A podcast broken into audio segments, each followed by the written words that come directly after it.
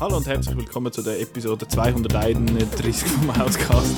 Äh, ja, hoi Marco. Hi Nicola. Hoi Petra. Hallo. So, äh, jetzt gehen wir ganz voll, voll, voll Gas los. Ich weiß gar nicht mehr, was wir einmal sagen, was wir einmal sagt am Anfang. Ähm, nein, was, was, ist das Thema heute? Genau, über was, über was schwätzen wir? Wir schwätzen äh, einerseits äh, über den Ort, wo ich letztes Mal davon berichtet habe, kurz, weil ich dort war. War ja das Neuchâtel, wo wir das letzte Mal aufgenommen haben. Und jetzt sind meine fünf Tage NIF vorbei und ich erzähle ein bisschen etwas, was Aber ich so reden sie Französisch. Ja, das ist wirklich eben doof. Ich habe einmal gar nicht verstanden, was sie am Anfang gesagt haben. Aber das ist noch gut, weil dann weiß ich nicht, um was es geht im Film und dann ist es voll die Überraschung. Äh, das ist mal das eine. Und das andere, was wir besprechen, ist äh, Thor Love and Thunder, wo äh, letzten Donnerstag gestartet ist. Mittwoch sogar? Äh, Mittwoch sogar, ui. Äh, ja, den schauen wir auch an. Also haben wir geschaut und jetzt besprechen wir. ähm, ich will noch kurz ein, ein Shoutout machen an eine neue Rubrik auf Outnow. Die gibt es seit, seit dem Juni. Gehst du ein bisschen tauchen? Ja. Es heißt ja nicht mehr Perlentaucher, es heißt ja Perlenjäger. Also das ist äh, ein Ding, wie sagt man, wie so eine Art kuratierte Liste, äh, wo wir auf, wo wir Anfang Monat auf Outnow auf, aufladen äh, einfach als, als Artikel, der heißt Perlenjäger. Und dort äh, sammeln wir einfach so ein bisschen coole Sachen zusammen, die im Kino laufen, jeweils diesen Monat. Also irgendwelche äh, Spezialevents, wie wir haben ja auch schon über äh, Uto Aurore zum Beispiel geschwätzt oder der Riff Rough Night und all diese Sachen dass wir das so ein bisschen zusammenfassen und, und halt einen Überblick machen, dass man dort ein bisschen weiss, was wo läuft, weil ich habe das Gefühl, mega oft erfahrt man von so Events, wenn sie schon vorbei sind und das ist einmal ein bisschen schade, weil eigentlich würde man ja gerne dann gehen. Und da ist es jetzt so, dass wir zwei, drei von diesen Bekannten drin haben, also Bekannte, so ein bisschen auch Befreundete, sage ich jetzt einmal, Sachen. Eben, wir haben auch äh, Dings einmal drauf jetzt gehabt, die Cult Movie Gang, was die einmal so zeigen zu Bern. Wir haben äh, das Brook Gore drauf gehabt. Die sind jetzt aber alle in der, in der Sommerpause, darum ist jetzt im Juli dort, was selber geht, nicht so viel drauf, aber wir haben auch, was so gewisse Programmkinos zeigen, äh, das Rex zu Bern oder auch äh, das Xenix oder das Cameo oder das Filmpodium und all die Sachen, was dort so ein bisschen cool läuft, also das ist einfach, was wir so ein bisschen empfehlen äh, an dieser Stelle. Ja, das könnt ihr jeden Monat, jeden Monat am, in der ersten Woche vom, vom Monat äh, wird, das, wird das einmal aufgeschaltet und dann könnt ihr dort anschauen, was ihr für coole Sachen könnt schauen im Kino. Voll kuratiert von der Outnow-Redaktion. Genau, das wollte ich noch schnell sagen, dass das, äh, dass das gesagt ist. Und jetzt gehen wir jetzt mache ich wahrscheinlich einfach etwa einen stündigen Monolog zum, zum NIF. Ist gut, sind wir schon da. Oh. oh du bist noch mute. Ist gut, sind wir schon da, Petra, gell? Genau, ja. Ja. Nein, es wird lesen. Nein, es interessiert uns natürlich, weil äh, es gibt ja Tipps für uns. Ja, ich freue mich sehr, äh, über ein paar von diesen Filmen äh, euch zu erzählen, was ich, was ich dort so gesehen habe. Also eben das NIF, Neuchâtel International Fantastic Film Festival. Ich bin jetzt zum zweiten Mal vor Ort gewesen, das letzte Mal 2018, dort sind wir zwei zusammen mal noch gewesen, Marco. Wir haben da zum Beispiel so Hits wie Operation Red Sea gesehen ähm, und jetzt das Mal bin ich äh, fünf Tage gewesen, habe 18 Filme geschaut und ich werde euch von ein paar von denen erzählen. Und ich weiß nicht, hast du das schon, hast du das schon parat, was ich dir geschickt habe? Oder soll ich es so ein bisschen einspielen? Ich bin immer ready. Bist du immer ready? Weil wir erzählen ja einmal so ein bisschen davon, dass beim NIF ist ja so... Sehe ich nehme es an, oder? Hui, das ist es nicht das ist der falsche Knopf. Ähm, was soll ich sagen? Genau, dass ja am, äh, dass, dass einfach eine coole Crowd ist dort, wo die, ein cooles Publikum, wo die Filme schauen. Und es ist auch, eigentlich, die, viele Vorstellungen sind gut gefüllt, vor allem so ein bisschen die am Abend. Und weil halt viele Leute, die dort am NIF sind, auch mehr als einen Film schauen, sieht man halt immer die gleichen Werbungen. Vor jedem Film laufen genau die gleichen Werbungen und Trailer und was weiß ich jedes Mal. Und ich habe gefunden, ich nehme dort mal ein bisschen etwas auf davon, dass, wir, dass ihr vielleicht mal ein bisschen mitbekommt, wie das in diesem Saal äh, ungefähr so tönt. Und jetzt muss ich mal schauen, du, also es lohnt sich nicht, die ganzen drei Minuten zu hören, weil das ist ein bisschen, das ist ein bisschen langweilig, aber so ab äh, die letzte, ich sage jetzt mal in der letzten Minute kommt der Bank Neuchâtel Teil und das ist der, wo, äh, wo, wo wahrscheinlich irgendwie noch, ja, ich, ich finde das einmal noch witzig.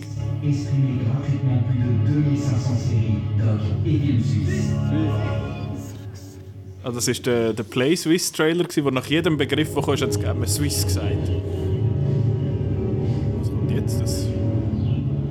Das rauscht. Das ist laut. Das ist noch nicht das, was ich meine, glaube Ah ja, das...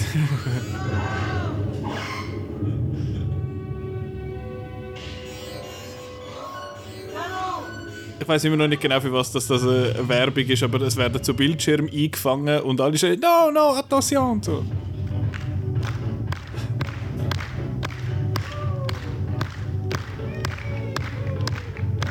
Das ist äh, die Bank Neuchâtel.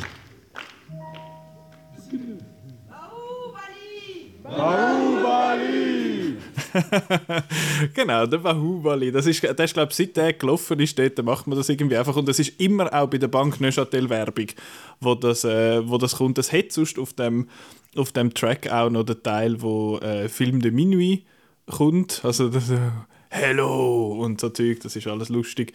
Und ja, dass ihr vielleicht so ein bisschen das Gefühl bekommt, die wie das so ist für die, die jetzt noch nie am NIF sind. Weil äh, ja, ich finde, es lohnt sich, auch wenn man, eben, es ist ja bei jedem Filmfestival so, du gehst da hin, lässt dich so ein bisschen überraschen und dann kommst du mit ein paar Filmen zurück und findest, ey, die sind mega geil, die will ich jetzt, dass alle schauen und nachher alle, die den schauen, finden, ja, mal, ist noch gut gewesen. und bei ein paar Filmen schaust du und findest, ja, ist, äh, ist jetzt halt nicht so gewesen.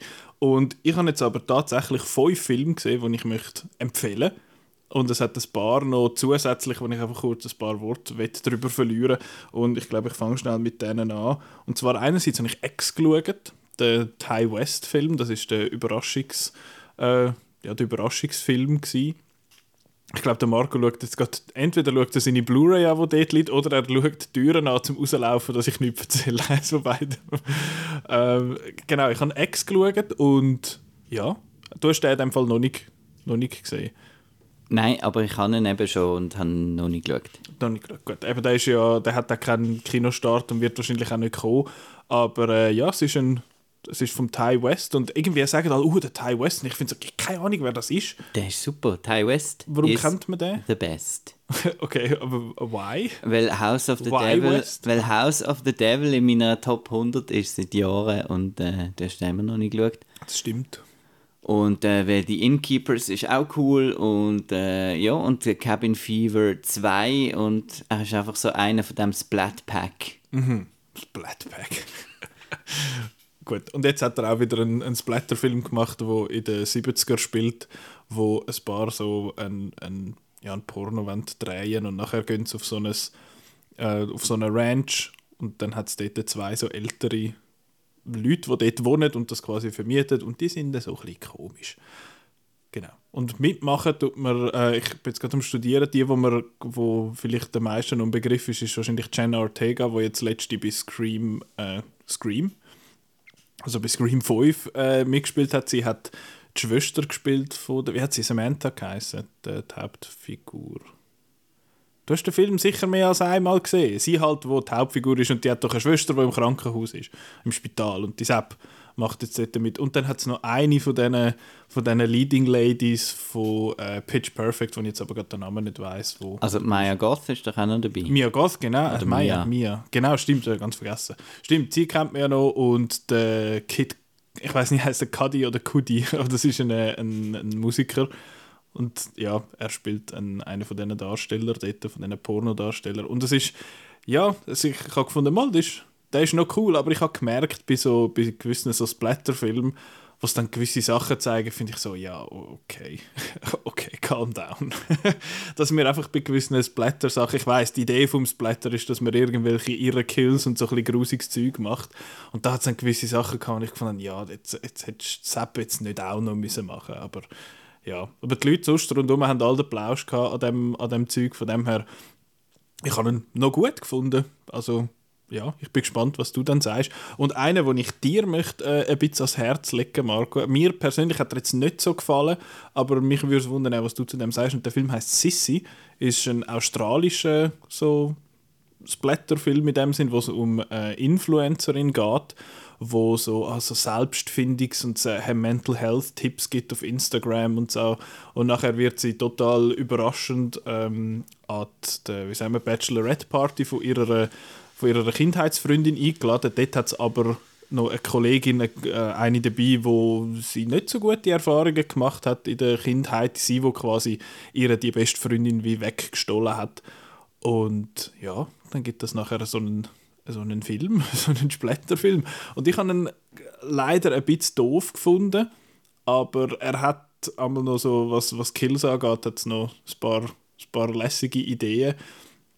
Aber irgendwie habe ich so die Mischung aus, aus so ein bisschen campy und ein bisschen, äh, und ein bisschen splattery und ein bisschen lustig und ein bisschen ernst habe ich irgendwie, hat für mich dann nicht so gepasst und das, äh, das Character Development, sage ich jetzt mal, von der Hauptfigur hat für mich überhaupt nicht funktioniert. Aber eigentlich noch ein, noch ein unterhaltsamer Film. Aber das wäre so einer, wo ich denke, dass du den vielleicht noch könntest, äh, lässig finden Ja, Sissi heisst der.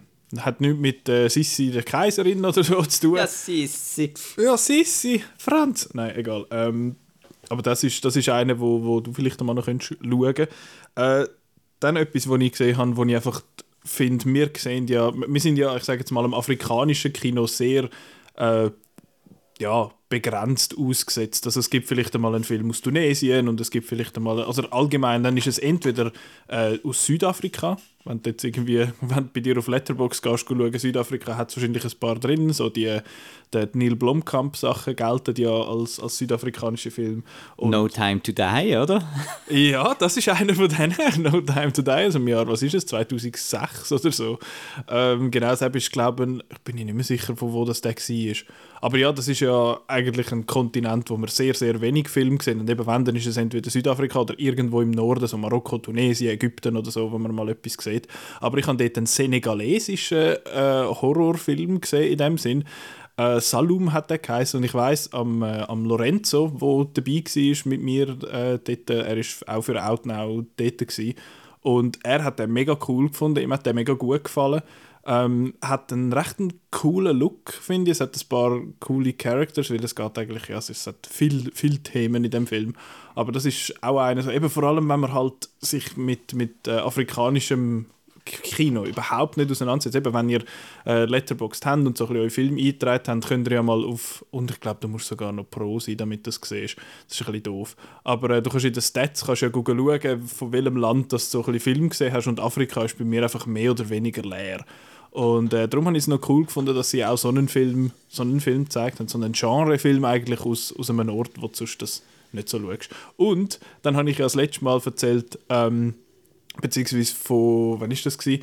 Dort, wo wir äh, die kleine Vorschau quasi gemacht haben, habe ich ja von Demigod The Legend Begins erzählt, wo ich gefunden habe, das sieht aus wie so ein grusiger CGI-Chinesen-Film. Es ist ein taiwanesischer Puppenspiel-Actionfilm. Und ich habe ihn ganz furchtbar gefunden zum Schauen. Es war ganz es mega anstrengend gewesen, weil es sind halt Puppen und die haben keine Müller oder der Müller bewegt sich nur sehr wenig. Das heißt, man weiß nie wirklich, wer am Schwätzen ist, weil alle Stimmen ähnlich sind. Und dann schaust du mal irgendwie nicht auf die Untertitel, weil du willst schauen, was die mit der Puppe machen und dann hast du schon wieder alles verpasst und am Schluss bin ich überhaupt nicht rausgekommen, was es gegangen ist. Aber es ist noch recht spannend, dass Taiwan offenbar einen riesen Puppenspielfilm, äh, wie sagen wir, Industrie hat, wo es ganze Fernsehsender gibt, die nur so Puppenspielfilme zeigen. Und wir finden so, ja, ich habe da mal irgendwie, äh, keine Ahnung, Team America oder Urmel aus dem Eis oder irgendwie, was gibt es noch, äh, wo mir jetzt gerade nicht in den Sinn kommt, Labyrinth oder so. Haben wir so Sachen gesehen und die haben dort, äh, ja, das sind dann so Actionfilme, die recht blutig sind und so, aber die schauen irgendwie alle. Und jetzt äh, haben sie die, haben sie so einmal in der Schweiz gezeigt, das habe ich noch, noch interessant gefunden. Ja, das sind immer die, die Vorab-Shoutouts Ex, Sissi, Salum, also S-A-L-O-U-M und Demigod. Äh, jetzt aber zu den Filmen, die ich wirklich lässig gefunden die, die mir mega gefallen hat. Zum ersten ist das ein, äh, ein deutscher Film, der heißt Ach du Scheiße. Äh, oder auf der englische Titel ist Holy Shit. Also ähm, jetzt bin ich mal gespannt, wie es jetzt gleich weitergehen wird. ja, äh, es ist, ich weiß nicht, Marco, habe ich dir mal erzählt äh, oder dir das vielleicht sogar mal geschickt, der, der, der Trailer, wo, äh, wo das Geld gesammelt haben für einen Film namens Laser Pope. Sagt ihr das etwas? Irgendwie, ja. Schon mal gehört. Ja. das ist ja dann leider nicht stand das Projekt. Äh, und der Regisseur hat jetzt aber ähm, hat jetzt Ach du Scheiße gemacht und das ist ja so ein, ein Kammerspiel eigentlich, wo ein Typ äh, verwacht in einem Toy-Toy-WC. Und das ist irgendwie umgekippt und er hat so eine Stange durch den Arm und kommt in dem Sinne nicht weg und muss schauen, wie er dort irgendwie rauskommt. Aber er hört äh, von außen so eine, so eine Ansprache, dass er weiß, dann weiß er irgendwo so ein bisschen, wo er ist. Und ähm, ja, das ist dann, muss, halt, muss er halt schauen, wie er aus dem, aus dem WC rauskommt. Und du verziehst jetzt das Gesicht. Und ich muss ihm sagen, ich habe ein bisschen Angst vor dem Film. Ich finde, ja, dann ist das einfach so Ekelzeug, was die ganze Zeit um Gacki geht und so. Und ich finde, der Film ist in beiden Bedeutungen weniger scheiße als erwartet. Also es hat weniger scheiße als erwartet und er ist weniger scheiße als äh, erwartet, weil es ist wirklich recht clever, wie er, wie er mit dieser Prämisse umgeht. Also es ist so ein bisschen, ja, es ist nicht immer, denkst so, ja, der wäre wahrscheinlich schon lange, äh, wäre das und das und das passiert äh, in dieser Zeit. Aber es ist mehr oder weniger in Echtzeit, sage ich jetzt mal. Er hat etwa 90 Minuten zum rauskommen und der Film geht 90 Minuten. Also ist, äh, ist ist ziemlich echtzeitig unterwegs und das ist, noch, das ist eigentlich noch recht cool gemacht und eben auch, wenn er gewisse so Sachen löst, weil er ist Architekt und dann kann er so gewisse so Sachen äh, ausrechnen, er kann zum Beispiel seine Position dann ausrechnen, wo er wahrscheinlich jetzt dort ist und so. Ähm, und er ist aber auch teilweise einfach äh, ein bisschen ja, ein bisschen doof, ein bisschen silly und er ist aber auch, äh, er ist aber auch witzig und ich finde eben, ich bin recht froh gewesen, dass er sich nicht einfach nur auf die auf den Gacki-Humor und auf so Ekelzeug irgendwie dann verlassen hat, sondern wirklich eigentlich noch eine, eine, coole Geschichte erzählt hat in dem, in dem WC. Und einer von der, von der Nebendarsteller, wo man primär die Stimme hört, ist der Gedeon Burkhardt. Den kennt man jetzt vielleicht vom Namen her nicht, aber er ist der Wilhelm Wicki bei Inglorious Bastards. Also der, der deutsche Soldat, der in dieser Szene zwischen dem Brad Pitt und dem deutschen anderen Soldat übersetzt hat. Da einer mit so einer tiefen Stimme und der spielt so einen bayerischen äh, Bürgermeister. der ist köstlich. Es ist so cartoony und, und so, aber es ist, es ist recht lustig. Und vor allem ist der Film gemacht worden für eine halbe Million und sieht eigentlich sieht recht ordentlich aus. Hat ein paar coole Effektsachen auch mit dem ja, ein paar Sachen, die halt ein bisschen grusig sind, weil er ja schließlich irgendeinen so einen, so einen Metallstab durch den Arm durch hat und so. Aber äh, hat mir, hat mir recht, recht Spaß gemacht. Und zwei Sachen, die ich speziell lustig fand, dann sind die Untertitel gewesen, weil es hat ja auch englische Untertitel gehabt. Und die sind einfach etwas gewesen. Die haben überhaupt nichts zu tun mit dem, was effektiv gesagt worden ist. Also ja, sie haben sich dann, natürlich ist es immer wieder so, oh, du hast verschissene Situation und so, auf Deutsch hahaha. Und im Englischen, in den Untertiteln die ganze Zeit, alles ist holy shit und shit und shit. Und ich finde, ja, da haben sie sich, glaube ich, irgendwie ein bisschen, haben sie ein bisschen zu viel Spass gehabt an, an dieser Sache. Und es hat äh, Investoren in dem Film, das sind, äh, und das sind japanische Investoren. Und dann wird hin und wieder mal etwas auf Japanisch gesagt und das hat auch so eine so eine Szene, wo man ihn versucht, eifersüchtig zu machen. Und dann steht in der Untertitel so, ah ja, ich will mein Leben mit dir verbringen. Aber was sie wirklich gesagt hat im Dialog ist, äh, ah, nice to meet you quasi. Und das ist, also die Untertitel sind, sind einfach etwas. Aber wenn man Deutsch kann, was man ja wahrscheinlich kann, wenn man den Podcast lust, dann Japanisch. Bisschen. Ja, dann ist das vielleicht noch witzig. Aber, aber ja, ach du Scheiße, äh, habe ich, hab ich wirklich lustig gefunden, hat auch Spaß gemacht. Und ich meine, er eröffnet mit äh, ich glaube, das, das, Lied heißt Ohne dich schlafe ich nicht ein von Münchner Freiheit. Und ich so, gut, bist du dabei, finde ich gut. Ja. Ach du Scheiße. Ja. Hast du uns, willst, willst du schauen? Unbedingt. Unbedingt. Es wie, wie, wie Buried, einfach... Ja, es, es ist halt einer von... Genau, es ist ja so ein bisschen so, aber es äh, habe ich erstaunlich gut gefunden. Ähm, dann habe ich gesehen The Assistant. Das ist ein malaysischer Actionfilm, wo ähm, er ist vom äh, der Name, wie heißt der Regisseur? Adrian T. Also T-E-H. Der hat auch schon ein paar so Actionfilme gemacht, hat vorher so ein bisschen, äh, vor allem so ein bisschen Komödien und so Zeug gemacht, wenn ich das recht im Kopf habe. Und dann hat er mal so einen super malaysisch patriotischen Kriegsfilm gemacht. Und jetzt dort macht er äh, Actionfilm. Und der hat mir auch sehr gut gefallen, weil halt einfach er spielt in Kuala Lumpur und sieht halt mega cool aus, hat viel so ein Lichter und so ein Neon und so ein Spass und so und das ist, das ist lässig gewesen. Äh, er hat einen Endkampf, wo mega cool ist, weil ich meine, es sind dann zwei super starke, super muskulöse Männer, die sich in schönster Umgebung äh, die Grinde verhauen. Das ist lässig. Ähm, und was mich aber so ein bisschen gestört hat, ist, der Film hat eine klare Inspiration.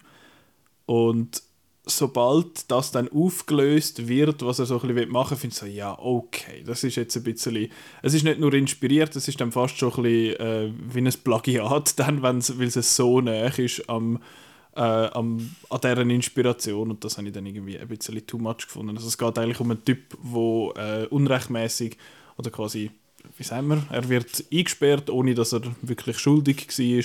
Und während er im Gefängnis ist, wird seine Familie ermordet und er kommt nachher äh, zurück aus dem Gefängnis und dann kommt ein, der, der Cousin von seiner, von seiner jetzt toten Frau und findet, hey komm, wir, wir schauen jetzt zusammen und äh, rächen quasi deine Familie.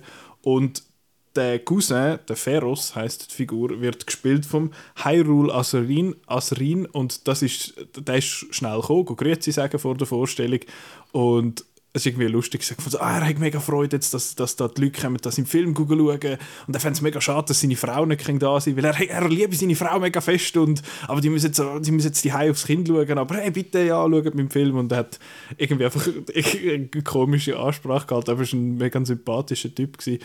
Und er hat auch im Film Zeit von seinem Leben. Also der ist wirklich so, ja, er hat einfach auch Spaß mit seiner Rolle. Stellenweise ein bisschen zu viel. Er hat dann so einen coolen Lacher und so ein und ja, irgendwann übertreibt er es dann und dann macht er das die ganze Zeit und dann wird es ein bisschen nervig. Aber es ist ein mega cool aussehender Actionfilm, wo man sich, äh, wo man sich unbedingt notieren sollte. And the donuts and the, the whole kit and caboodle. genau, the whole kit and caboodle. Ach, du hast das jetzt auch gehört? Ja. Ich habe doch da auf den Knopf gedrückt. Wieso? Was hättest du jetzt wollen machen? Ich habe gemeint... Äh, and the donuts and... Komisch. Komisch. Okay. Funktioniert, du bist ja am Blut, wieso soll es als Bluetooth... Nein, weil du kannst doch das nur auf dem Kopfhörer hörst Aha. und nicht über, über alles und da kommt man überhaupt nicht raus. Ähm, Okay. Ich habe die Stelle übrigens noch gefunden, die du vorher erwähnt hast. Ich wollte die vielleicht doch noch schnell, wir gehen noch mal ein bisschen so als äh, kleine Stimmungsmacher vom NIF noch mal schnell da rein. äh, Wo ist sie? Nein.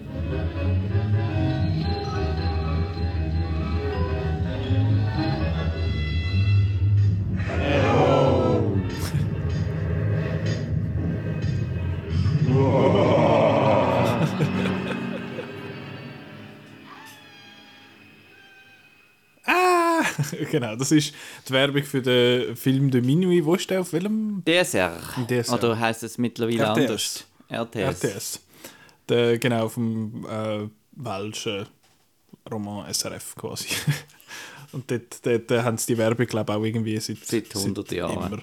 Genau. Ähm, der dritte Film, den ich empfehlen wird sicher nicht dort laufen, weil es ist weder ein Actionfilm noch ein Horrorfilm, aber es ist ein asiatischer Film. Und zwar ist das Wedding High, ein äh, äh, japanische... Ist das ein Hai-Film? Äh, Nein, leider nicht. Nein, das äh, das wäre doch noch ein, ein Hai, der eine Hochzeit aufmischt. Das wäre wär lustig. Es hat ja ein paar Haifischfilme gehabt das Jahr am, äh, am NIF. Ich bin übrigens einmal aus Versehen in so einem gelandet. Sie haben Deep Blue Sea gezeigt. Ähm, ich bin dann dort reingeguckt und dann hat sie angefangen zu erzählen, ja, Haifisch und äh, Sea. Und ich finde, the fuck, das ist nicht das, was ich... Oh shit, ich bin im falschen Kino und nachher habe ich müssen vom Ach Gott ins Studio für säckeln. Aber das ist ja nicht Aber so hast du die Sea schon gesehen? Oder Nein, ist habe ich das nicht das gesehen. Ketchup? Das wäre mal das Ketchup. Ich habe gesehen, der Chris hat den letzte Mal geschaut und sehr hoch bewertet. Also ich glaube, den muss ich mal schauen, offenbar. Genau. Ähm, Wedding High, wo nichts mit einem Haifisch zu tun hat, sondern mehr mit Wedding als mit High. Nein, es ist High im Sinne von hoch.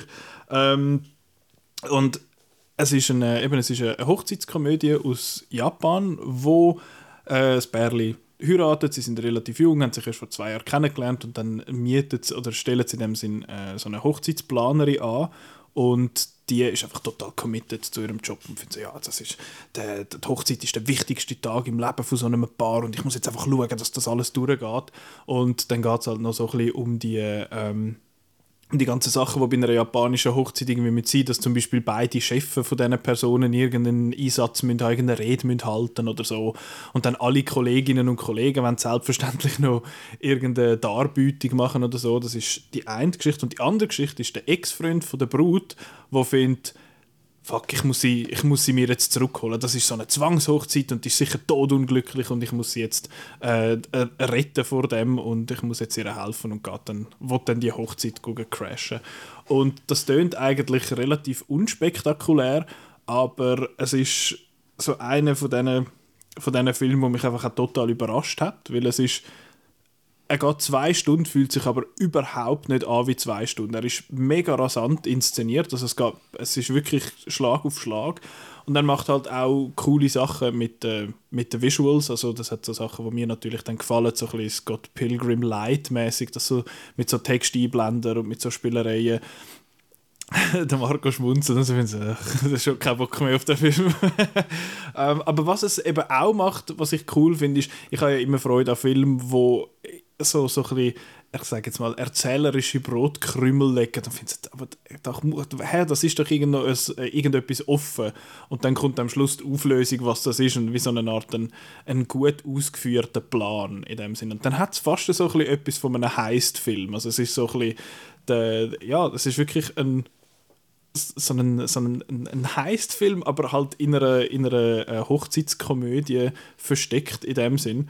Und ähm, das hat mir wirklich mega gut gefallen und eben, es hat so ein bisschen Foreshadowing und so, für das habe ich sowieso äh, eine Schwäche. Er ist aber auch wirklich mega witzig weil es halt alles so inszeniert ist, auch als wäre jetzt das, das wäre jetzt das Ernsteste, was es nur gibt. Also der Chef findet so, oh mein Gott, ich habe mein ganzes Leben lang nichts gehabt, wo ich leben dafür und jetzt kann ich da die Rede halten und ich kann jetzt endlich mein komödiantisches Talent äh, mal wieder oder mal zeigen, zum Einsatz bringen und dann macht er irgendwie, äh, siehst wie er Kyros macht und Bücher liest und Comedy-Shows irgendwie geht besuchen, um zum seine äh, Rede verbessern und so und de, die, die Ernsthaftigkeit von dem Ganzen macht das einfach gerade nochmal äh, viel, viel witziger.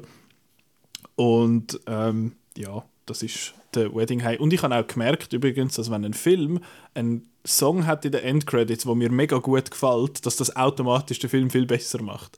Weil dann laufst du raus und findest, okay, das ist cool, und dann fängst du den Song an und dann hast du immer eine super, äh, super Erinnerung an das und jetzt läuft halt da äh, so eine voll upbeat Ska-Nummer im Abspann vom Tokyo Ska Paradise Orchestra und das ist, das ist super. Das hat mir mega gefallen. Nein, äh, Wedding High war wirklich äh, recht Überraschung für mich. Das ist sehr, sehr witzig, sehr rasant, sehr kurzwillig.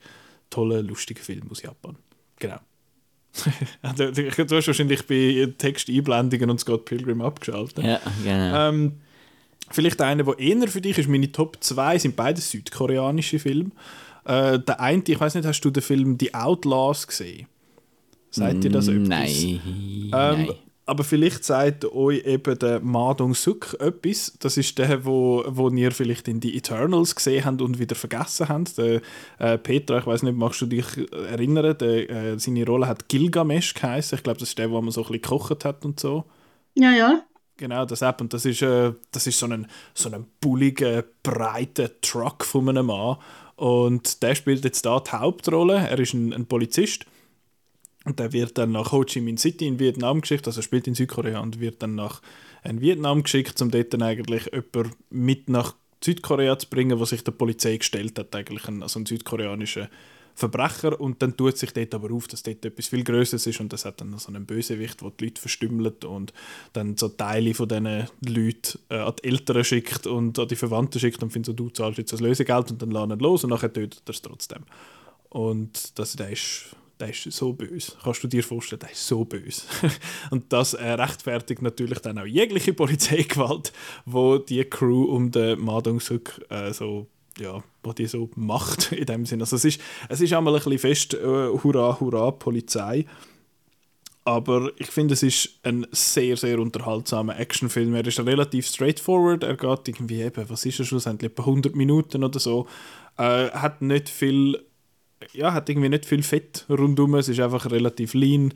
Äh, es hat sehr, sehr coole Action-Szenen, also mit, mit viel so Stichwaffen und so, was ich sonst einmal ein bisschen Schwierigkeiten habe. Ich kann lieber entweder Schüssereien oder Schlägereien, aber ich habe das Gefühl, mit Messer, das, ist, das tut immer so ein bisschen mehr weh als, als die anderen Sachen zum, zum Schauen. Aber da ist jetzt wirklich mega gut ausgeführt, finde ich. Es hat sehr coole Szenen und er ist einfach so ein geiler Sieg. Er ist, ich finde es mega schade. Ich meine, bei The Eternals, ich mag mich eigentlich einfach allgemein nicht mehr wirklich an Eternals erinnern, aber ich kann, ich, ich kann ihn jetzt nicht so in Erinnerung, aber er ist so ein, so ein cooler Sieg da. Er ist einfach ja, er ist einfach so das, das, das liebenswürdige Arschloch quasi, weil er ist so, er ist so ein Pisser einmal zu, zu vielen Leuten rundherum, aber gleich hat er irgendwie, hat er irgendwie Charme und halt so eine No-Bullshit-Attitude. Und was, was dem Ganzen noch so ein bisschen hilft, seiner Präsenz, ist, dass alle seine, seine Kampfszenen, wenn er zuschlägt, ist das vom Sound her so, äh, ich sage jetzt mal, bearbeitet, dass es tönt wie Pistolenschüsse, wenn er auf jemanden, auf jemanden schlägt. Das hat richtig Bass und das hat richtig Wucht. Und das macht auch Spaß zum Schauen. Und es ist jetzt nicht eben irgendein... Ähm, ja, also ich finde so, oh mein Gott, das ist der beste Actionfilm ever, aber es ist einfach wirklich ein extrem kurzweiliger, äh, sehr gut gemachter Actionfilm mit coolen Schlägereien, ein paar lässige Characters. Der Bösewicht ist wirklich mega böse und äh, das, das macht irgendwie auch noch Spaß, zum dem zuzuschauen. Und es ist offiziell ein Sequel zu, also so ein Spiritual Successor zu The Outlaws, wo im 2017 rausgekommen ist. Äh, es hat so ein, ein paar von den gleichen Characters, die wiederkommen und so, aber es ist völlig egal, den muss man den muss man nicht gesehen haben, um äh, zum den Roundup können lässig finden. Aber genau, das ist der Roundup. Äh, und jetzt vielleicht ein bisschen überraschend auf meinem Platz 1, mein, wirklich mein, mein Lieblingsfilm von dem Festival, ist äh, eine südkoreanische Rom-Com. Es ist der, den ich glaube auch schon in meinem Preview kurz angekündigt habe. Der Film heißt Miracle Letters to the President. Und es geht um einen, ähm, so einen, was ist es, Highschool, er ist etwa 15. Fun Fact, der Schauspieler, der der 15-Jährige spielt, ist 34. Aber offenbar sind äh, ja, Leute in, in, dort in dem Ecke von Asien schauen, glaube extrem auf Hautpflege und so und haben recht, also es gibt mega viele so Korean äh, Skincare-Routines und so. Und auch sein, sein Love Interest im Film ist 15 und äh, die Schauspielerin ist 32 und irgendwie geht es trotzdem. Ähm, und es geht dort eben um den, um den Highschool-Studenten, der super gut ist in der Mathe und alles und, und eigentlich wirklich ein cleverer Kaib, aber total, sonst total unbeholfen ist. Und dann kommt er in die Highschool und dann hat es dort eine junge Frau, die findet, oh mein Gott, der ist, das ist, der, der ist der coolste und findet dann so, ich werde deine Muse. Also im Sinne von, du kannst dann da bei der NASA und so groß Geld verdienen und ich bin dann deine, deine Muse. Und das ist total eine, eine herzige Beziehung. Zum Schmusen. Zum Schmusen, genau. Äh, und das ist der eine Teil, das andere ist, aber er ist eigentlich überhaupt nicht interessiert daran, ähm, an einer Beziehung oder irgendetwas, weil in dem Dorf, wo er wohnt, muss man immer über so, über so mega lange Zuggleise laufen und es ist hure gefährlich, ähm, weil dort fahren die Züge durch und das fährt auch, die Züge fahren auch durch sein, durch sein Dorf, aber es hat keinen Bahnhof. Und er findet, damit sie nicht immer dort anlaufen äh, gehen sie da, wird er einen, einen Bahnhof bauen, eigentlich dort lokal. Und das basiert auf einer, auf einer wahren Geschichte und ist einfach ein, einer von diesen Filmen, wo du so zuerst mal so dich richtig warm fühlst. Ah, es ist einfach mega herzig und es ist so, so bubbly und, und einfach, einfach total cute, das Ganze und so schön farbig und alles und du hast einfach richtig Freude, zum denen zuzuschauen, weil die zwei total gut funktionieren miteinander. Und nachher kommt ein Punkt in dem Film, wo er einfach gnadenlos den Boden unter den Füßen wegzieht und finde so, oh Mann, jetzt bin ich traurig. Und nachher bist du für den Rest vom Film traurig. Und ich finde, das funktioniert so gut. Und es ist dann, trotzdem, dass es mega traurig ist in, in, den, in, den, in der Rest, im Rest vom Film in dem Sinn, ähm, hat es trotzdem, äh, trotzdem eine gewisse Levity, also so eine gewisse Leichtigkeit, immer noch ein Humor, es ist immer noch extrem herzig und es ist einfach wahnsinnig, es ist einfach wahnsinnig ein emotionaler, schöner, herziger Film und ich einfach dort gehockt bin, irgendwie am, am einem Dienstag Nachmittag und gefunden, oh mein Gott, ich fange jetzt dann glaube ich gerade an zu brüllen. Es ist einfach, also es ist wirklich ein extrem emotionaler Film, der aber auch zuckersüß kann sein und das hat, mir, das hat mir mega gut gefallen. Und die Geschichte ist halt einfach, also eben, die Geschichte ist, ja, er will einen Bahnhof bauen schlussendlich, aber wie das die Geschichte erzählt ist, ist sehr, sehr clever, sehr schön gemacht. Ähm, ja, es ist so, so einer, wo du kennst doch vor allem, wenn einmal irgendwie die, Eltern zum Film auskommen, das ist jetzt doch einfach ein schöner Film gewesen. und das ist, das ist der und der hat einfach so mir so ein total gutes Gefühl gegeben, obwohl er extrem traurig ist einmal.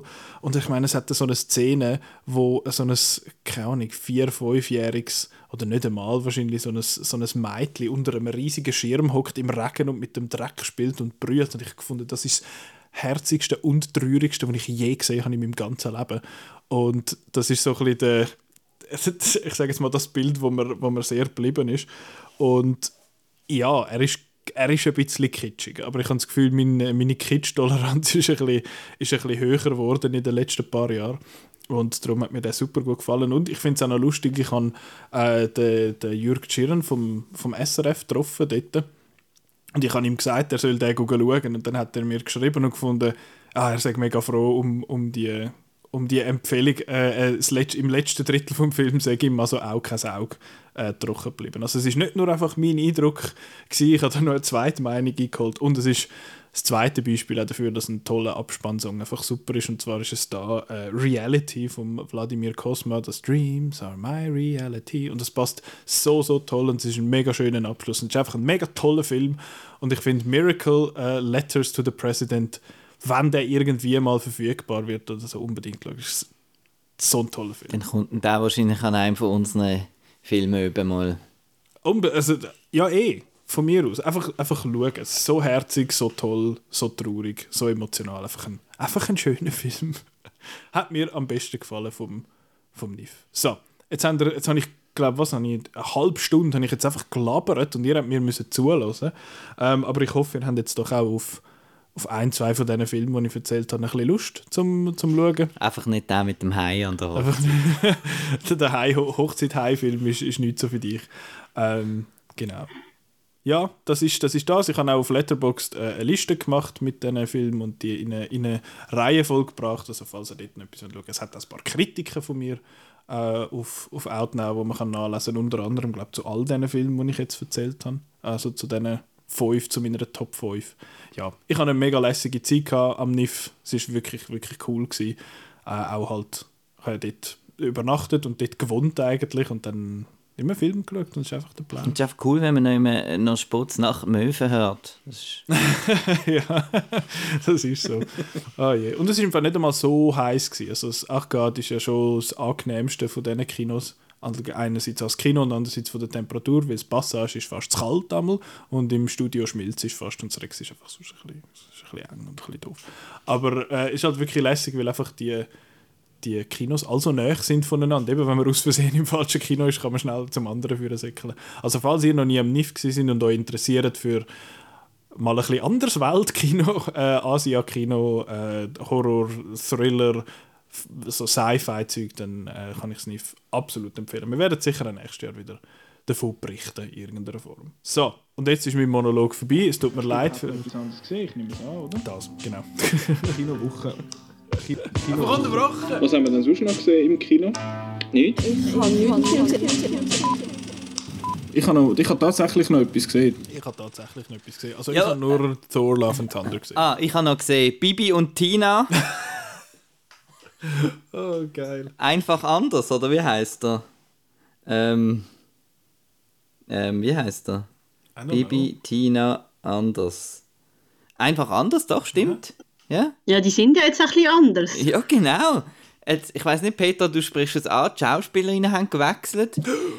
ähm, hast, du, hast du die Serie zufällig gesehen oder so? Oder mal Nein, nein. Ich eben auch nicht. Ähm, ich habe ja da den letzten äh, Bibi und Tina Film, der schon ein bisschen länger her ist, Tohu Wabohu Total. Ähm, Bitte auf dem voll. habe ich ja äh, die Outnow-Kritik dazu geschrieben. Und ich bin so ein bisschen, es ist der erste Bibi und Tina Film, den ich gesehen habe. Die sind ja vom, vom Detlef Book. Und ich bin extrem positiv überrascht von dem Bibi und Tina Film. Okay weil da, die sind, also ich weiß nicht, ob alle so sind, aber da, also erstens mal sind es Musicals mit so Popsongs und Raps und allem möglichen zwischendurch. Und zweitens sind sie einfach völlig durchgedrüllt und ein bisschen alles in einen Topf geschmissen und eigentlich mega absurd. Und irgendwie habe ich, hab ich die noch lustig gefunden. Darum habe ich wissen, Petra, hast du das eine mal gesehen? Ähm, ich habe den Tohu Wabohu letzte Mal im Fernsehen geschaut und ähm, ja, wo ich noch im Kino geschafft habe, habe ich auch müssen so reingeschaut bei Mädchen gegen Jungs, wo es dann so gegeneinander singen, Mädchen gegen Jungs. Äh. Ja, da gibt es ja recht viel. Also es ist ja nicht die zwei, sondern schon die dritte Runde von Darstellerinnen, weil es hat ja noch die erste aus Anfang 2000er ist ja nur Bibi gewesen, also noch nicht Bibi und Tina, genau, sondern nur ja. Bibi Blocksberg. Da hat es auch, glaube ich, drei Filme gegeben wenn ich mich recht erinnere. Und dann immer, wenn sie ein bisschen älter werden, dann gibt es neue Gesichter. genau. Und jetzt äh, einfach anders. Da geht es darum, dass äh, so ein bisschen schwer erzieherbare Jugendliche kommen, kommen doch Ferien machen auf dem Hof bei der, bei der, bei der Tina. Und äh, da hat es dann natürlich einen dabei, der nennt sich Silence, der redet nie. Dann hat es eine dabei, die nennt sich, ähm, ähm, jetzt weiß ich schon wieder nicht, nicht, Dis, nicht Dis, Destroyer oder Dis, Disturber. Disturber. und das ist so das Punk-Girl und so mit den kurz rasierten Haaren und der Doc Martens, wo dann so einen Rocksong singt und so.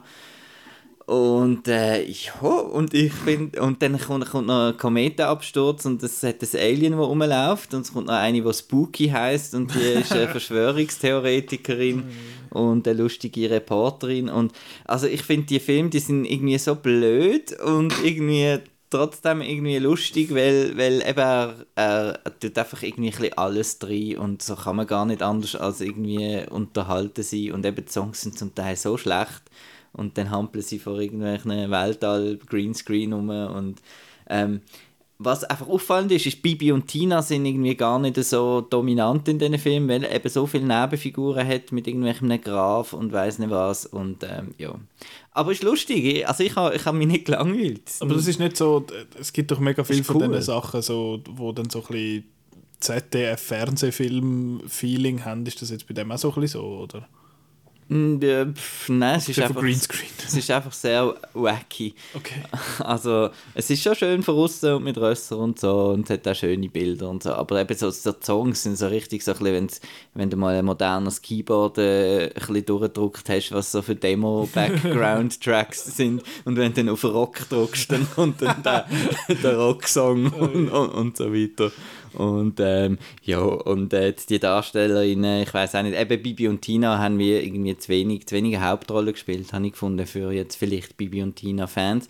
Und sie hext halt in diesen Filmen auch ein bisschen weniger. Sex. Genau. Ja, sehr wenig. Weil es geht halt da wirklich eher so ein bisschen um, um Rösser, glaube vor allem. Aber Um Rösser und Buben. um ja, coole Buben, genau.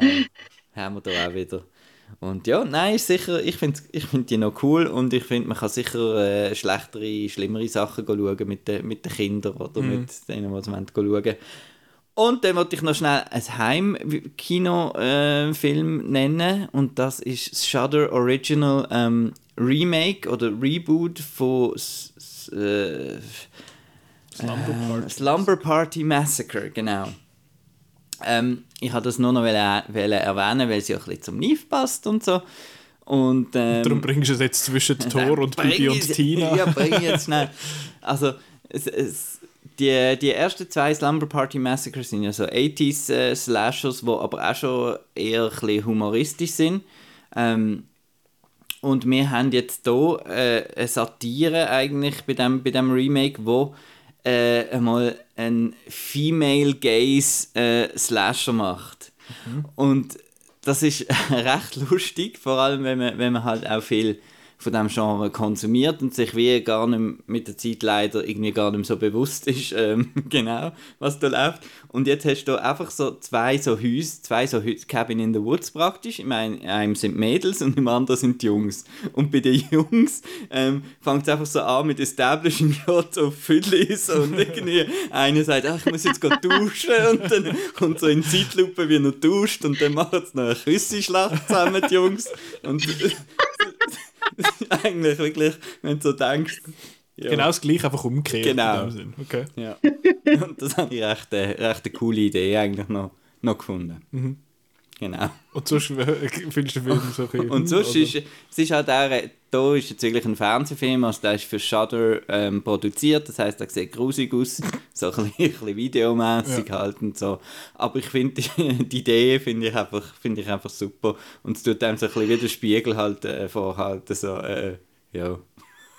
genau. Findest du jetzt das auch noch lustig? Ja, Oder findest du genau. jetzt das auch noch geil? Ja. Ja, das klingt aber eigentlich noch witzig. Meinst du, muss ich die, die alten Slumber Party-Filme auch mal schauen? Der zweite vor allem, weil dort äh, ist, ist das Mordinstrument eben eine, eine Gitarre. Okay. Gut.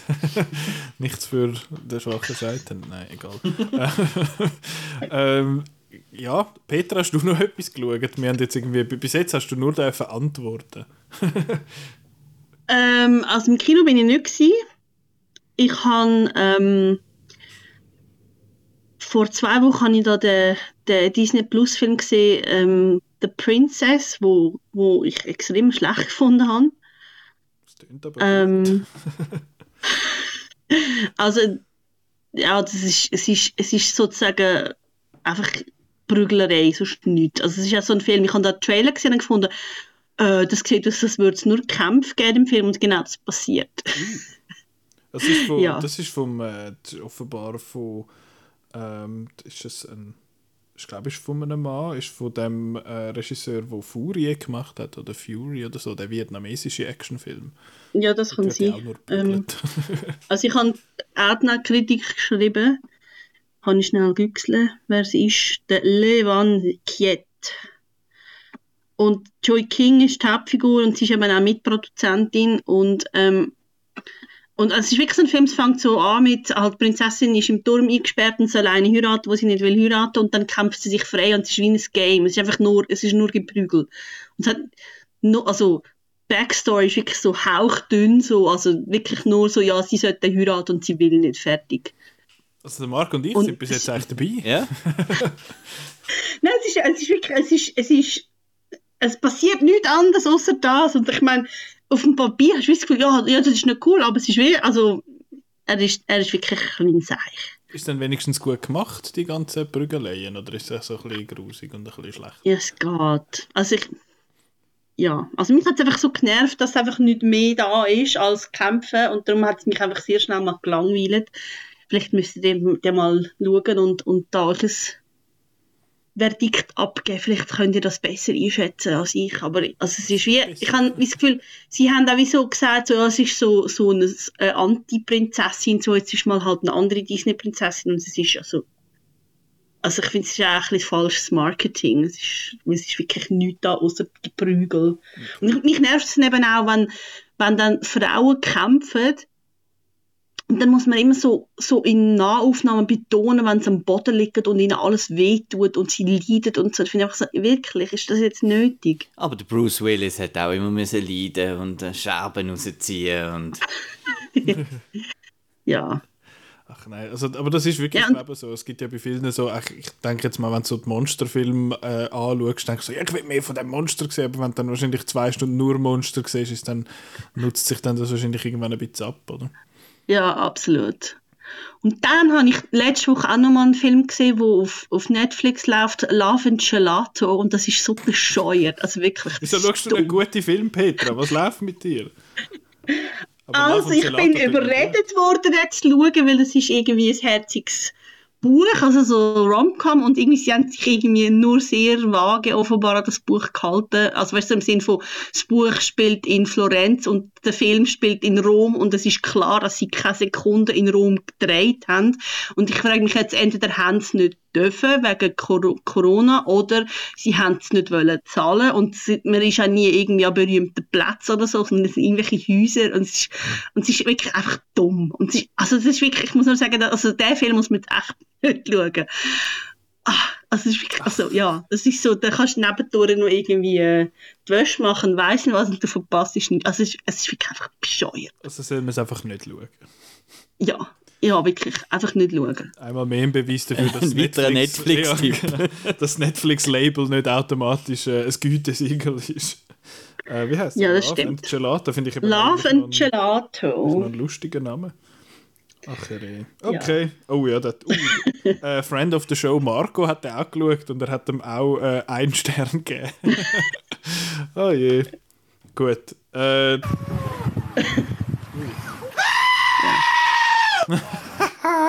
Jawohl, der Marco hat jetzt gerade äh, den besten Witz aus dem, aus dem Film Thor Love and Thunder Das abgespielt. ist eben meine Reaktion zum Gelato. Ah ja, genau. Also, dann gehen wir weiter zu, unserem, zu einem von unseren Hauptthemen nach drei Viertelstunden.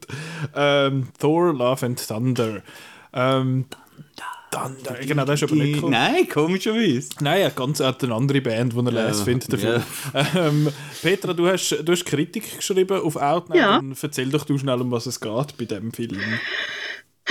Also der Tor ist ja nach, ja, ich finde es immer schwierig, so zusammenfassen am Anfang. Dann, dann tut man immer so blöd, wenn man so findet, so, ah, was ist jetzt schon wieder passiert?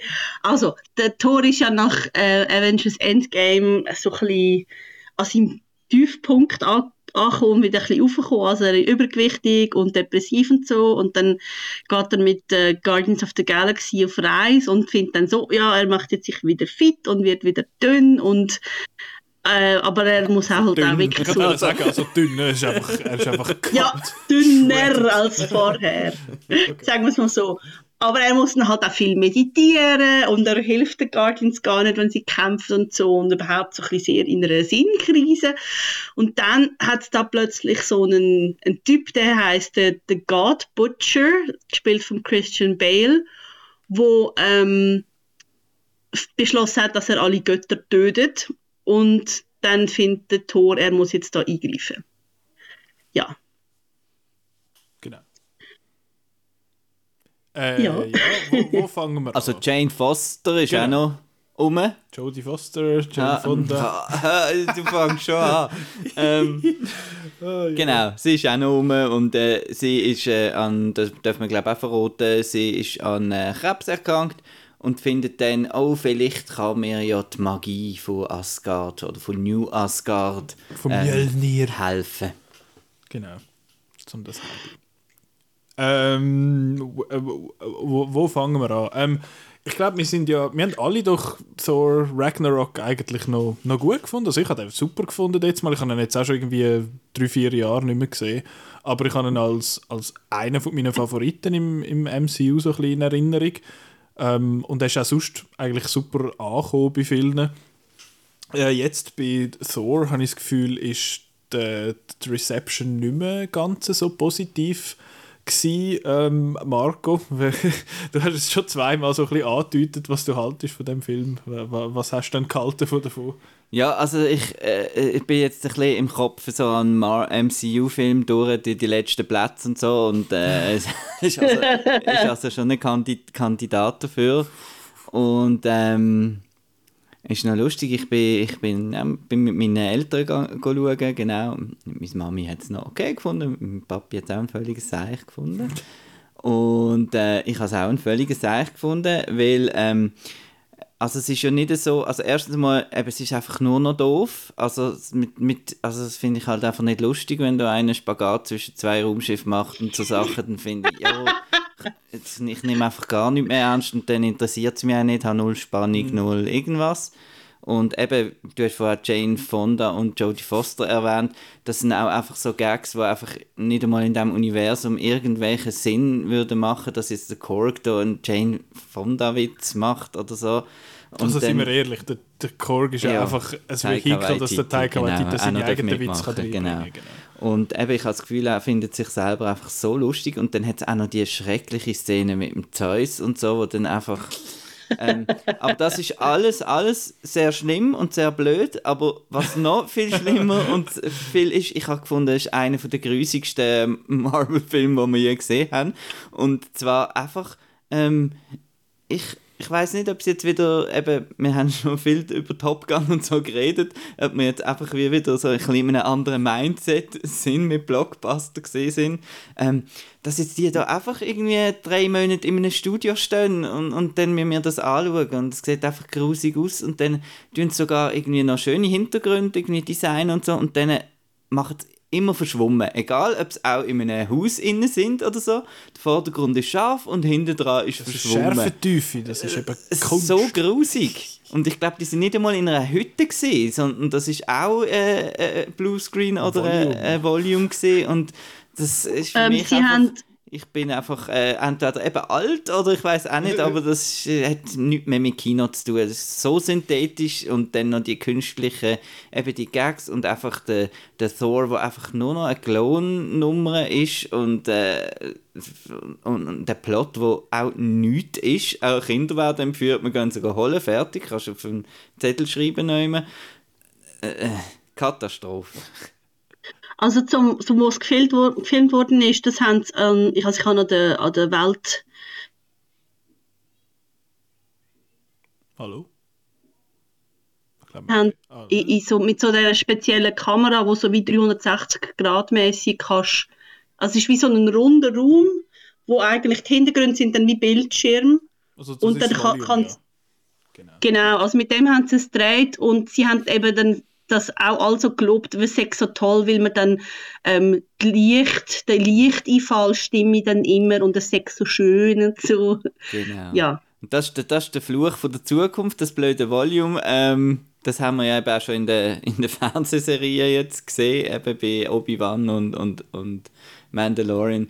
Und jetzt auch noch auf der Kinoleinwand wirkt das noch wie viel. Äh, ja. Also ich finde, es kommt mega drauf an. Und ich habe das Gefühl, was, Mhm. was mir da so ein bisschen geholfen hat, um das auch besser zu verstehen, ist, wir haben es vor der Aufnahme kurz von der Corridor Crew gehabt. Genau, ich habe das auch geschaut. Und ja. sie haben ja das gemacht. Sie haben letztens gerade ein, ein, ein Video rausgelassen, wo sie über unter anderem den Batman geschwätzt haben und dort, wie sie eben den Volume dort eingesetzt haben. Und dort habe ich jetzt das Gefühl, habe ich es nicht gemerkt, dass das, das mit dem Volume gemacht worden ist.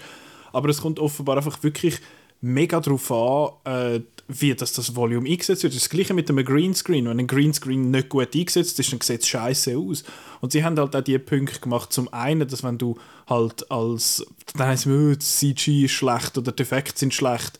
Und dann ist es halt einmal Zeug, wo ich finde, so, ja, wir haben einfach Footage bekommen, wo du nicht kannst arbeiten damit und dann hat's, hast aber auch die- das Problem in dem Sinn, dass allenfalls 50 Leute an so einem Ding arbeiten und nicht alle können das Zeug gleich gut. Da hat es halt die eine Einstellung, die von dir gemacht wird und du kannst das viel besser und die andere Einstellung wird von mir gemacht und ich kann es noch nicht so gut und darum sehen dann die so ein bisschen anders aus.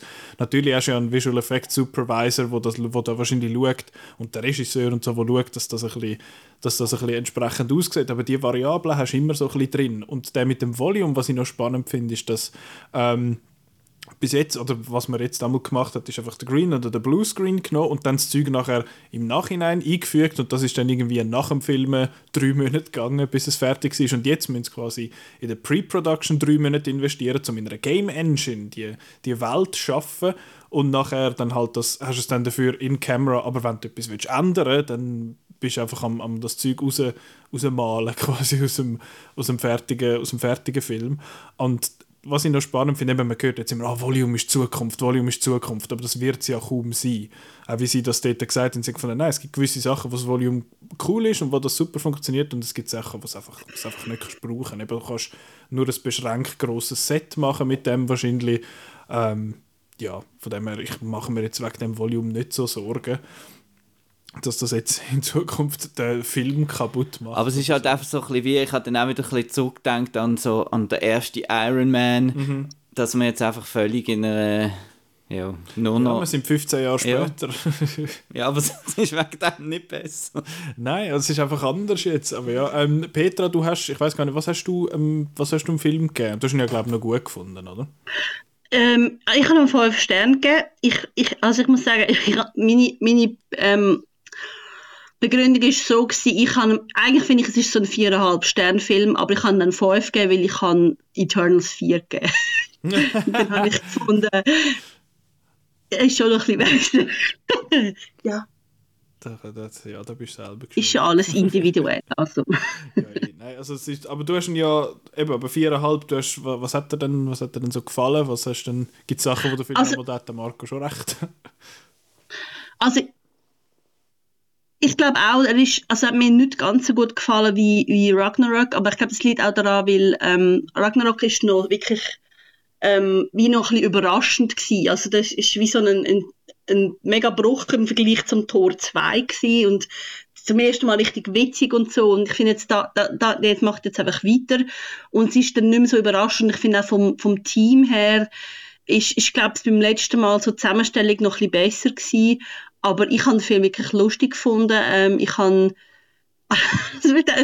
ich meine, der Marco hat ja eh so die Art lustig einfach nicht gern, aber ich, ich habe das jetzt cool gefunden, wo er zum Beispiel am Anfang auf den Stormbreaker draufkommt und wegfliegt in der Harry Potter. ja, ja ich, ich habe den Film lustig gefunden. Ich habe es gut gefunden, dass Jane Foster mal etwas zu tun hat.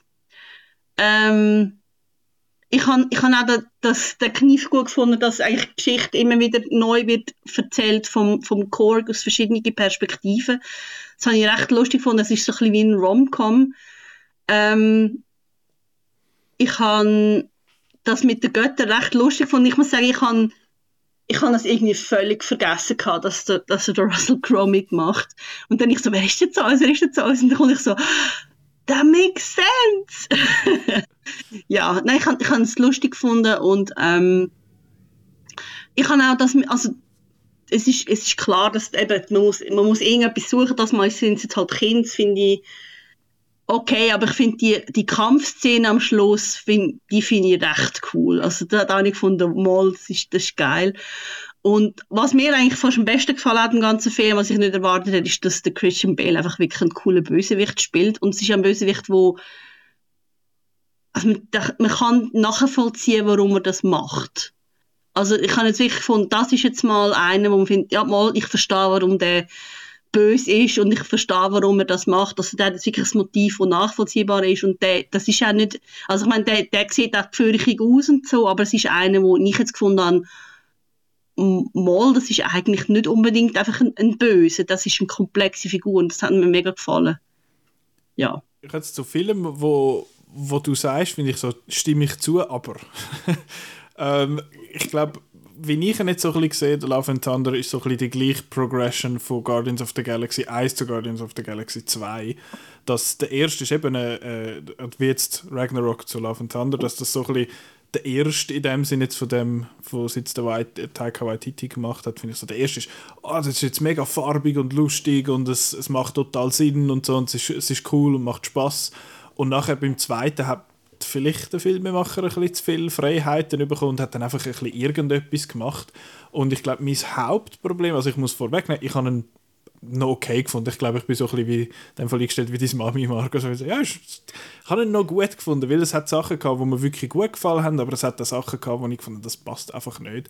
Und ich glaube, mein Hauptproblem war, dass, mich, dass die Balance von diesen verschiedenen Tones, die der Film hat, einfach überhaupt nicht funktioniert hat. Also es ist, er ist ja teilweise mega silly und doof und der Thor ist einfach ein, eben so ein bisschen Klon und sagt ein paar glatte Sachen. Und dann hast du den, den Christian Bale als Gore, der in einem anderen Film spielt. Und der ist, er ist super creepy und ich finde ihn eigentlich mega cool, aber er ist in drei Szenen er macht fast, er macht so wenig. Und ich habe das extrem schade gefunden. Und ich weiß, ich beschwere mich immer darüber, dass Filme zu lang sind. Aber das ist, glaube ich, einer der kürzesten Marvel-Filme. Und ich habe das Gefühl, vor allem was innen angeht, hat man mega viele Shortcuts müssen nehmen. Also, dass man zum Beispiel, sieht man ja, äh, nie seine God-Butchery in dem Sinne, sieht man nicht. Es kommt nur in diesen, in diesen Distress-Calls, dort in in den Nachrichten steht, uh, er hat im Fall auch viele Sachen umgebracht und dann sage ich gerade, anstatt das einfach zu erzählen, zeigt doch, was das für ein, was das für ein, für ein Charakter ist. Und wir müssen es nachher wie einfach glauben, weil er dann auftritt und findet hey, schau, ich sehe einfach mega creepy aus. Und ja, er sieht creepy aus und das hat mir mega gefallen. Aber irgendwie das und dann hat es gegen den Schluss jetzt auch wieder einen Shortcut quasi, wo er findet, ja, ich gehe jetzt alle umbringen und dann macht er das ja über so einen Weg. Und ich finde, das ist einfach so gesucht irgendwie. Und dann hast du eben de, eigentlich ein sehr ernstes Thema im Kern vom Film, mit eben, dass der, der Thor eigentlich ein, ein, ein armer Sieg ist, hat alles verloren. Und wie das erzählt wird am Anfang mit dem Voice-Over vom Korg, habe ich eigentlich noch, das hat mir sehr gepasst, weil es ist so ein bisschen recht Taika Waititi halt, weil er etwas sehr Trauriges erzählt, aber irgendwie so, so ein bisschen mit einem gewissen Witz und ich habe das Gefühl, dort hat das noch funktioniert, aber nachher ist es irgendwie so ein bisschen auseinandergeht, weil dann hast du quasi den Humor, weil er den, den Stormbreaker betrügt mit dem Mjolnir. Ich habe zwar einmal schon ein bisschen lachen wenn, das, wenn die Axt so ins Bild gefahren ist oder so. Das ich habe das lustig gefunden. gefunden. Aber es ist dann so, ich habe das Gefühl, es ist einfach extrem viel in diesem Film weil du musst irgendwie New Asgard etablieren, du musst irgendwie ihn quasi, äh, sie haben ihn ja bei den Guardians klar nach Endgame, dann musst du das irgendwie abschließen, eine Art in dem Prolog. Dann hast du Jane Foster, wo, zu de, wo zum Tor wird und dann hast du den Gore, wo noch kommt und nachher hast du plötzlich irgendwie hure viel Zeug, wo dann in relativ äh, kurze Laufzeit eigentlich rein muss. Und ich habe dann gefunden, es ist wahrscheinlich fast ein bisschen, fast ein bisschen viel. Und wo dann Pause war, habe ich mit dem Kollegen übergeschaut es ist, es ist irgendwie einfach ein bisschen etwas. Und ich habe dann aber das Gefühl, der zweite, die zweite Hälfte hat mir, hat mir besser gefallen. Marco, du hast gefunden, der Zoo ist ein Scheissdreck und so, Omnipotent City. Und ich habe die Szene total lässig gefunden. Weil ich finde, einerseits die Stadt ist vom Design her, es ist so, eben, es ist einfach übermäßig goldig und wow, mega schön und so. Mir hat das recht gefallen, mir gefällt die Ästhetik so noch. Ähm, und ich habe einfach halt Szenen mit dem, ich finde einfach, das Russell Crowe so ist eigentlich so lustig gefunden. Es ist so blöd und eben, wenn er schwätzt, finde so, geht zum Wein, eat zum Grape und es ist einfach so, es ist so doof und ich habe das mega, mega lustig gefunden, dass er eben so gehypt ist, dass er den Zeus kann treffen ähm, und dass der Zeus nachher einfach so ein, einfach so ein nutzloser, nutzloser Typ ist in dem Sinn. Und ja, es hat, es hat ein paar gute Witze gegeben. Der Marco hat vorher die Geissen eingespielt. Und ich meine, die Geissen, die sind nicht einmal Witz, das sind einfach Soundeffekte. Und ich muss schon sagen, es ist so cheap, aber ich habe schon einmal müssen lachen, wenn die irgendwie Aber das ist doch auch, eben, ich habe jetzt, was ich jetzt vorher eingespielt habe, ist das Meme gesehen, das jetzt auch irgendwie mhm. schon fünf Jahre alt ist Wahrscheinlich oder mehr, so. ja. Wahrscheinlich zehn. ja, und darum, ja. Aber sie sehen auch so blöd aus, so schlecht. Ja, das hat mich, das hat mich jetzt nicht so gestört, aber wegen schlecht ausgesehen. Ich finde, es hat diverse Szenen, wo ich finde, so, fuck, sieht das grusig aus im Sinn von, weil es einfach, eben, wenn sie jetzt da vom Volume schwärmen, das Licht und so richtig ist, finde ich so, ja, mag sein, aber es sieht gleich disconnected aus vom Hintergrund. Es sieht einfach nicht wirklich gut aus in gewissen, in gewissen Dings. Ich habe dann aber gefunden, wo dann, also wir sind jetzt da eh schon, wir glaube eh schon ein bisschen viel verraten, so mit dem Zeus und so, aber ich denke, die meisten, die den Film schauen haben dann wahrscheinlich eh schon gesehen, wo das dann hören. Ähm, der Schwarz-Weiß-Teil zum Beispiel habe ich eigentlich ästhetisch noch eine coole, eine coole Wahl gefunden, eben, dass man sagt, man nimmt, er nimmt dem Ganzen quasi das Leben, er nimmt die Farbe weg in dem Sinn. Das habe ich eigentlich noch cool gefunden, aber es hat so ein bisschen dazu beigetragen, zu dem einfach so ein bisschen all over the place, also, dass es so ein bisschen viel in dem, in dem einen Film drin war. Und die, die Rom-Com-Sequenz, die, die Rückblenden, die du beziehst, da habe ich einfach an Leslie Nielsen, an Naked Gun denken, an, an, an die, die Montage. Und ich weiß jetzt nicht, was das in, einem, in so einem Film zu suchen hat, aber ich habe es gut ja. gefunden, weil ABBA gelaufen ist im Hintergrund.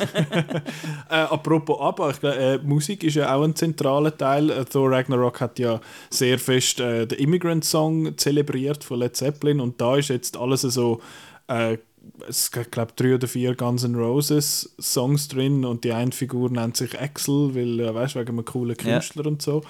Ähm, ja, ich habe am Anfang ich gefunden, ja, okay, das ist noch ein cooler Song. Dann ist jetzt das einfach das Gimmick von dem, von mir aus. Und nachher ist es einfach irgendwie so, ja, okay, du findest Guns N' Roses lässig. I, I get it. ich habe es verstanden.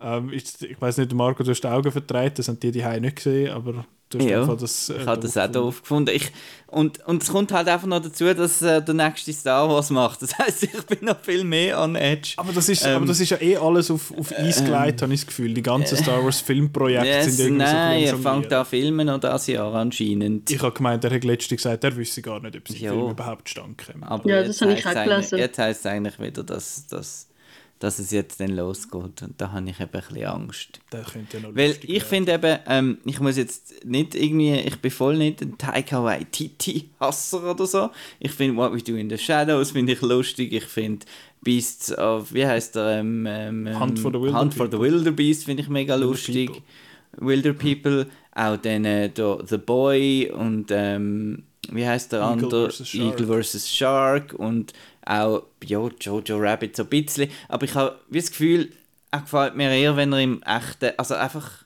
einfach Komödie so macht, also quasi. so Indie-Komödie macht mhm. und das nicht noch mit Blockbuster äh, Ding kombiniert, weil dann ist es einfach beide, also für mich ist das irgendwie so ein bisschen, wie halt dann es lächerlich machen von dem, von allem und ja von etwas, was schon etabliert ist quasi, oder? Mhm. Das ist ja das, was einem halt ein bisschen stört.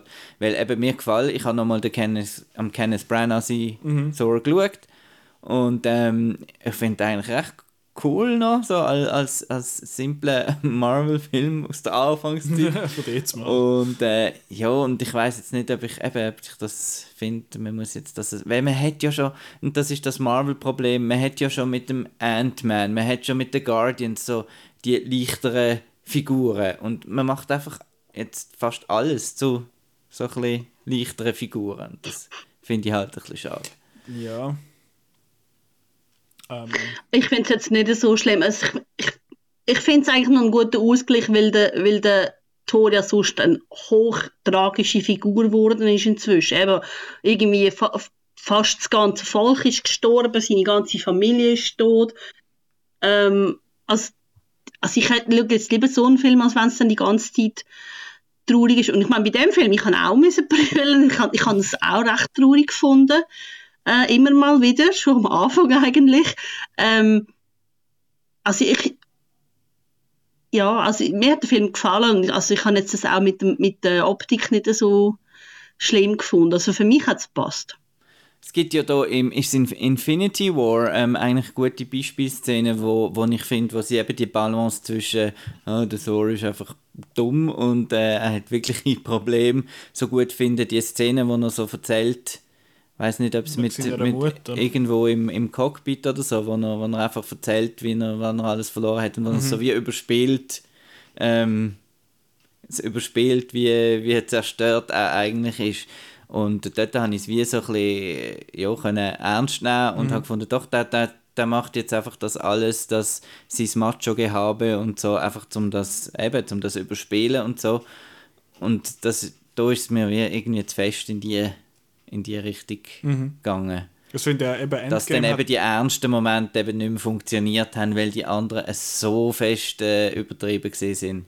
Während dem eben bei Ragnarok oder bei der, bei der, äh, bei der Infinity Saga habe ich gefunden, dass die Balance hat besser funktioniert mhm. zwischen tragisch und witzig. Ja, aber eben das ist das, was ich auch so ein bisschen finde, dass es irgendwie so ein bisschen ja, aus dem Gleichgewicht geht. Aber ich habe jetzt zwar gefunden, es hat Momente gehabt, jetzt auch in dem Film, wo für mich funktioniert haben, wo ernst sind, weil sie nicht, ich meine, es gibt so viele Momente, auch bei, bei glaube bei ist bei Ragnarok, wo, wo es am Schluss, wo er sein ganzes Volk verliert oder sein Planet verliert und nachher machen sie noch einen Witz in dem Sinne drauf.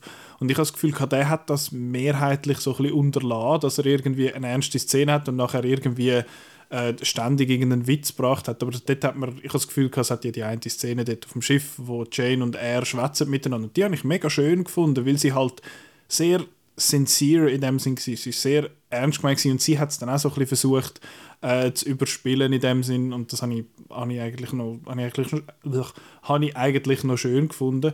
Ähm, aber ja, am Schluss, ist am Schluss finde ich, ist er, er ist kurzweilig genug und witzig genug für mich gewesen, dass, ein, dass er mir Spaß gemacht hat, schlussendlich zum Schauen, aber ich habe jetzt nicht ich habe jetzt nicht unbedingt Lust, zum den nochmal noch mal gross irgendwie zu schauen.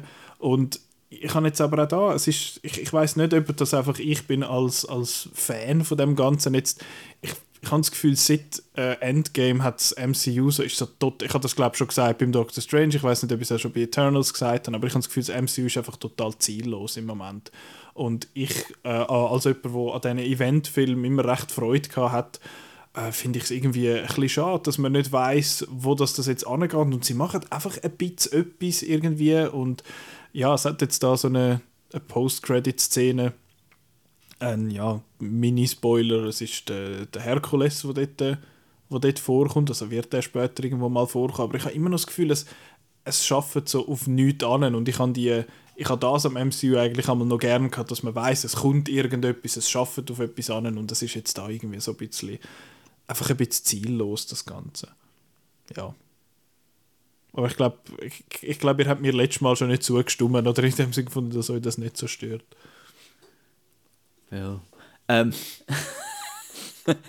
Nein, also doch, also es, es, hat halt einfach wie nicht so eine, so eine Figur wie der Tony Stark oder irgendwie einfach was so ein bisschen durch den Film durch. Ich habe das Gefühl, sie machen jetzt immer überall neu neue Figuren. Ja, ähm, das finde ich ist nicht mal so schlimm. Ich finde einfach wenig von diesen neuen Figuren wirklich interessant bis jetzt. Und, ähm, also. und ich habe jetzt noch, noch, noch mal zum, zum Thor, ich habe es auch Ragnarok wirklich cool gefunden mit der Valkyrie, mhm. dass es so ein kleines Buddy-Movie dann auch noch war ist und ich finde, die ist da extrem underused gesehen, Tessa Thompson. Thompson weil ich finde ihre Figur eigentlich mega cool. Und da ist sie so wie eine von, von vielen halt irgendwie gesehen, ist sie fast ein bisschen, fast ein bisschen, ein bisschen untergegangen. Und ähm, es ist auch ein bisschen bezeichnend, dass wir, ähm, ich weiß jetzt, niemand hat jetzt irgendwelche Action-Szenen rausgehoben, außer Petra, genau, der Schluss. Ja. Aber auch hier also ich habe die dort auf dem, auf dem kleinen Planet, dort in Schwarz-Weiß, die habe ich eigentlich noch, noch nicht gefunden. Und auch die dort in Omnipotence City quasi, was da ähm, quasi die Guards abschlägt, die habe ich eigentlich cool gemacht gefunden. Und dort hat es aber dann wieder so einen Moment gehabt, wo ich jetzt gerade vorher ja gefunden habe, das gibt es eigentlich nicht so oft da oder gibt es weniger als, als normal. Das ist jetzt auch eigentlich ein, ein Spoiler, wo der, der Korg quasi stirbt und dann habe ich gefunden, fuck, okay. Das ist Das- Groot. Und nachher ist, äh, nachher ist er so, hallo, ich bin jetzt doch mit meinem Gesicht noch irgendwie da. Und wo sie dann ihn nachher da hinten anklebt oder so, habe ich gefunden, das ist eigentlich eine coole Idee. Und nachher ist es irgendwie wieder ist irgendwie so ein bisschen nichts. Aber auch das Gespräch, ich habe das Gefühl, der Korg hat teilweise hure recht, äh, ich, wie sage ich jetzt mal, so observant Sachen, wo er so, wo er so Zeug zusammenfasst, einen Charakter zusammenfasst, die sehr kurzen, prägnanten Sätze in dem Sinn. Und das finde ich ist einmal auch so ein bisschen, glaube einfach am Taika seine Stimme, wo er will, dem Zuschauer erklären so, oder dem Publikum erklären so, hey, schau, das fühlt jetzt die Figur. Und ich finde, das ist einmal recht, recht gut zusammengefasst. Und von dem her hat mir der Kork dort ein bisschen gefehlt. Ich habe auch gefunden, er ist ja, mehrheitlich so ein bisschen im, im, im Hintergrund gewesen, aber das ist glaube ich, weil es einfach sonst hure viel Zeug hat in dem Film. Aber ja, ist, ich finde, er ist fein, ist okay. Was ich persönlich ein bisschen als Enttäuschung finde, weil ich habe mich eigentlich noch gefreut auf, auf den jetzt, aber es ist einfach ein bisschen too much. Petra, du hast gesagt, Jane Foster kommt mal etwas zu tun über viel ist es ja auch nicht. Sie, hat, sie ist ein, ein, mal ein, ein, wirklich ein Charakter und nicht einfach nur ein Sidekick in dem Sinn. Aber wie eben der Gore auch, sie machen all ein bisschen... Aber sie hat coole Hammereffekte. Das stimmt. Das stimmt, dass sich der, der Hammer so trennt und Leute abschlägt und nachher so zusammensammelt und so der Schleiß. Aber, ja, aber eben, ich bin auch ein bisschen enttäuscht, gewesen, was dann am Schluss wieder geheißen hat, ah, für die Schluss, für die Schluss-Action-Szene kannst du jetzt trotzdem nicht, nicht kommen, aber da bin ich dann, ja, Bist, bist, bin dann doch noch froh gewesen. ja, aber ich habe das Gefühl, äh, oder Petra, willst du noch, hast du noch etwas? Weil ich, sonst würden wir langsam abschließen, glaube ähm, Ja, in dem Fall. Eigentlich nicht mehr, nein. Oh, jetzt ha- haben wir jetzt wieder die 10 Sekunden drin. Nein, nein, das ist Nicht. immer noch alles gut. Ähm, gut, dann schließen wir ab. Äh, Schließen wir ab, ja. dann können wir aber nicht mehr raus. Oh, haha! ui, ui, ui, ist das der Plausch? äh, nein, das, das wäre es gewesen. Gut. Also, nächst, was willst du sagen? Nicht, ich gehe jetzt in die Ferien, gell? Ja, schön, dann muss ich mal schauen, wie, wir das, wie wir das nächste machen. Ja, geht schon irgendwie. äh, nächste, Woche bespre nächste Woche besprechen wir wahrscheinlich primär, apropos Endgame und so, besprechen wir The Grey Man, wo ins Kino kommt. Der neue Film von äh, den Russo-Brüdern mit dem Ryan Gosling, ähm, Chris Evans und der Anna de Armas, wo ich gestern einen Trailer gesehen habe und fand, das sieht eigentlich noch cool aus. Und ja, der kommt im Kino, steht lustigerweise äh, nur im Kino und finde so, ja, zwei Wochen später ist er dann auf Netflix. Ähm, aber den werden wir wahrscheinlich primär besprechen und dann, ja, die Woche drauf Men, wo kommt, wo du schon mal gesagt hast, sei noch gut. Und dann kommt Flea noch, der animierte Dokumentarfilm. Ah, nicht, sagst- äh, nicht Doku über Red Hot Chili Peppers. Nein, nicht Fle- F-L-E-A, sondern F-L-E-E. Gut. Ich habe ich hab doch noch eine Frage schnell an Petra. Ähm, Mhm. Hast du etwas mitbekommen von dieser komischen TikTok-Minions, äh, weiß nicht was? What? Wo die Leute ins Hä? Kino gehen und dumm tun? Ja? Hast du nicht im Kino geschafft, wo Minions gelaufen sind? Ich schaffe nicht mehr im Kino. Okay. Weil ich habe Baden eben gesehen, Leute mit äh, so, so Kindern in Anzügen und so. Wirklich? Wow. Es, es ist jetzt irgendwie, dass man irgendwie in, in Minions geht, in, in Anzüge und irgendwie blöd tut und Bananen umschießt und es dann filmt und auf TikTok postet. Irgend so etwas. Das ist total gut. Ja. Ich finde es schade, habe ich den Film nicht gesehen. Ähm, ja. Okay, sorry, rausschneiden. nein, das ist gut. Das äh, könnt ihr selber anschauen. Minions TikTok-Trend Ja. oder so. Let's, it's Morbin Time, apropos Filmmemes. Gut, danke vielmals fürs Zuhören. Äh, man kann uns hören überall, wo ihr eigentlich eure Podcasts hört. Und äh, Outnow kann man auf Facebook, Twitter und auf Instagram folgen. Dort hat es immer wieder coole Sachen. Man kann immer wieder Billette gewinnen und so. Und man kann aber auch unsere Artikel lesen. Man kann zum Beispiel eben den Perlenjäger lesen. Man kann paar von meinen Reviews lesen. Ihr reviewt auch immer wieder schöne Sachen. Eben das, Tor-Review von der, von der Petra. Und ja, aber das wär's. Danke vielmals fürs Zuhören und bis nächste Woche. Genau. Tschüss.